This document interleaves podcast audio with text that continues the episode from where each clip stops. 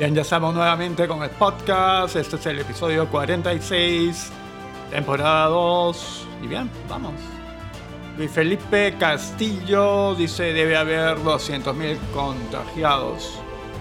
El parlamentario Luis Felipe Castillo de Podemos Perú, quien es uno de los legisladores que fueron contagiados de COVID-19, sostuvo en diálogo con Expreso que la cantidad de infectados no sería la que dice el Poder Ejecutivo, sino que llegaría a los 200.000 casos.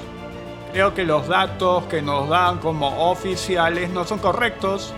La verdad es que en el país debe haber unos 200 a 250 mil infectados, que estamos en fase 4, es decir, que en cualquier lugar como los mercados uno podría infectarse, señaló. Para sustentar lo señalado, el congresista Castillo, quien también es médico de profesión, puso de ejemplo el caso de los legisladores que fueron contagiados de coronavirus, pero no se enteraron de su condición hasta someterse a una prueba molecular, debido a que las pruebas rápidas siempre arrojan falsos negativos. Definitivamente esto, los casos de los congresistas, debe llamar la atención del Poder Ejecutivo.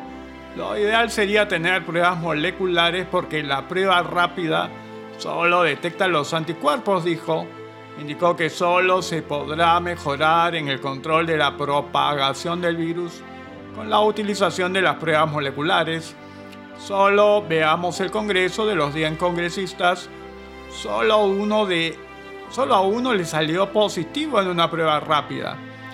Todos los demás salieron con negativo, aseveró el congresista. El congresista Felipe Castillo, quien guarda estricta cuarentena, detalló que ya se encuentra fuera de peligro y recomendó a las personas que salgan positivas en las pruebas con coronavirus someterse a un aislamiento total en alguna habitación de su vivienda. Gobierno oficializa creación de comisión para retorno de actividades económicas.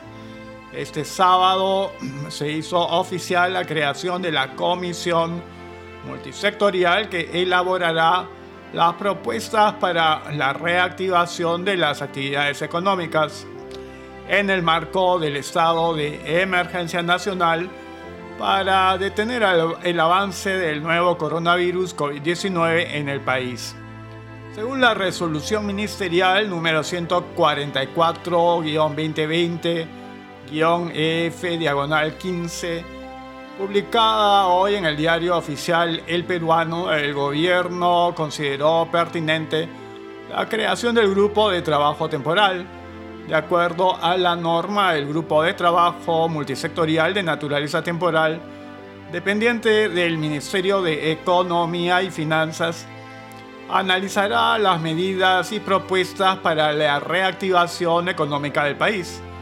Además, elaborará una estrategia con las medidas para coadyuvar con el proceso de reanudación progresiva de las actividades económicas.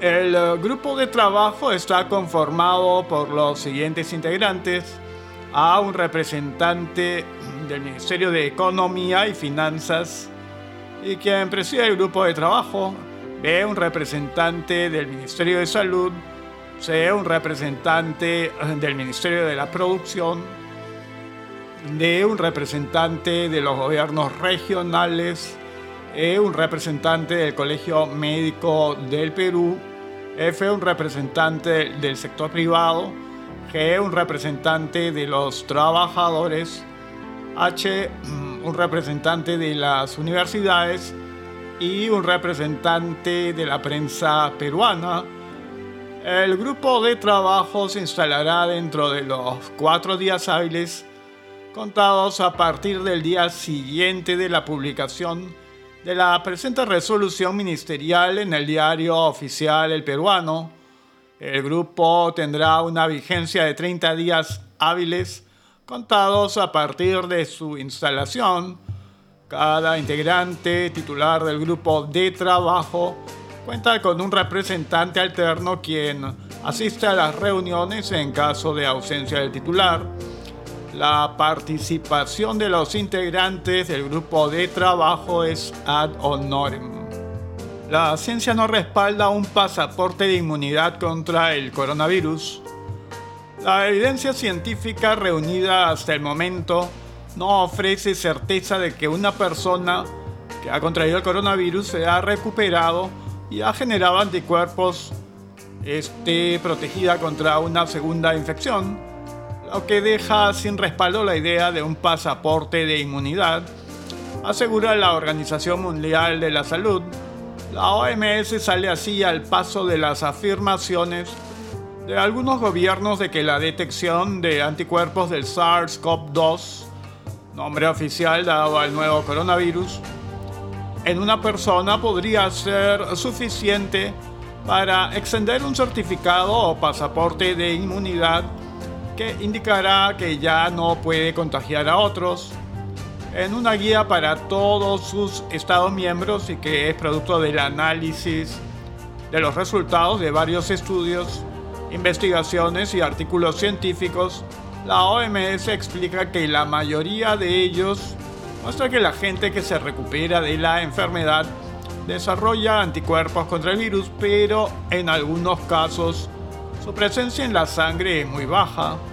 Por tanto, destaca a 24 de abril, ningún estudio ha evaluado si la presencia de antivirus al SARS-CoV-2 eh, confiere inmunidad a las personas posteriores en humanos. La gente que asume que es inmune a una segunda infección porque ha recibido un resultado positivo de, test de serología puede ignorar las medidas sanitarias, así como el uso de estos certificados podría aumentar el riesgo de transmisión, advierte. Varios países esperan que su población desarrolle una inmunidad colectiva o de grupo y conforme más y más personas se vayan contaminando y curando del coronavirus. Sin embargo, la OMS considera que los resultados preliminares de las pruebas de serología que se, hacen para detectar cuántas personas pueden haber tenido contacto con el virus indican que su proporción es bastante baja, incluso en los países más afectados. Asimismo, la OMS alerta de que esas pruebas requieren una mayor validación para determinar su nivel de fiabilidad y la exactitud de sus resultados, a fin de evitar equivocaciones y los consiguientes riesgos. El primer error al que puede inducir es que una persona contaminada sea declarada negativa o a la inversa y que alguien que no ha tenido el virus de de positivo. Igualmente, la organización incide en que los test deben ser capaces de distinguir entre infecciones del SARS-CoV-2 y las causadas por cualquiera de las seis coronavirus humanos que existen, bueno, que se conocen. Cuatro de ellos causan la gripe común, el quinto el MERS, síndrome respiratorio de Oriente Medio, y el último el SARS, la gente infectada por cualquiera de estos virus puede producir anticuerpos que se confunden con los producidos en respuesta al SARS-CoV-2, precisó la OMS. 33 trabajadores del BCP dieron positivo al coronavirus. El Banco de Crédito del Perú informa que 33 de sus trabajadores dieron positivo a la prueba de coronavirus. Contamos con un protocolo de soporte y asistencia médica y psicológica para nuestros colaboradores que han contraído el virus, los cuales a la fecha ya suman 33. Menciona el documento firmado por el gerente general del BCP, Gianfranco Ferrari. Ante esto, la entidad financiera activó diversos protocolos de seguridad y salud en sus locales con el objetivo de velar con el bienestar eh, de sus trabajadores. Hemos dotado a todos nuestros colaboradores de máximas medidas de seguridad para preservar su salud con mascarillas, lentes, señalización de la distancia social, entre otras, agrega. Finalmente, el BCP indicó que el personal contagiado del COVID-19 viene recibiendo atención médica y psicológica. Casos confirmados por coronavirus COVID-19 ascienden a 25.331 en el Perú, comunicado número 77. 25 de abril del 2020 a la 1.22 pm. Con relación al procesamiento de las muestras moleculares y serológicas o rápidas por coronavirus COVID-19, el Ministerio de Salud MINSA informa a la población lo siguiente.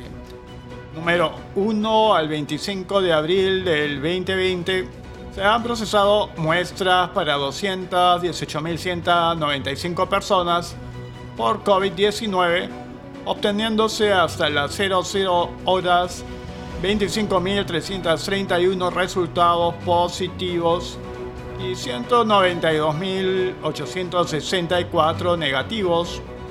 Personas muestreadas 218.195, pruebas moleculares 49.546, pruebas serológicas rápidas 168.649, negativas 192.864 pruebas moleculares 37.701, pruebas serológicas rápidas 155.163, pruebas positivas 331, pruebas moleculares 11.845, pruebas serológicas rápidas 13.486. Número 2. A la fecha se tiene 3.532 pacientes hospitalizados con COVID-19, de los cuales 545 se encuentran en UCI con ventilación mecánica. Número 3. Del total de casos positivos que cumplieron su periodo de aislamiento domiciliario, 7.797 ya se encuentran con alta. Número 4, Lima sigue siendo la región con el mayor número de infectados por COVID-19 a la fecha con 16.567. Las siguientes regiones también presentan pacientes con COVID-19. Callao 2.436, Lambayeque 1.388, Loreto 742, Piura 669, La Libertad 481, Ancash 464, Arequipa 364, Ucayali 323, Ica 268, Junín 257, Tumbes 240, Cusco 174, Huánuco 160, San Martín 121, Cajamarca 105, Madre de Dios 91, Moquegua 73, Pasco 68, Amazonas 67, Tacna 67, Puno 65, Apurímac 63, Ayacucho 45, Huancavelica 33.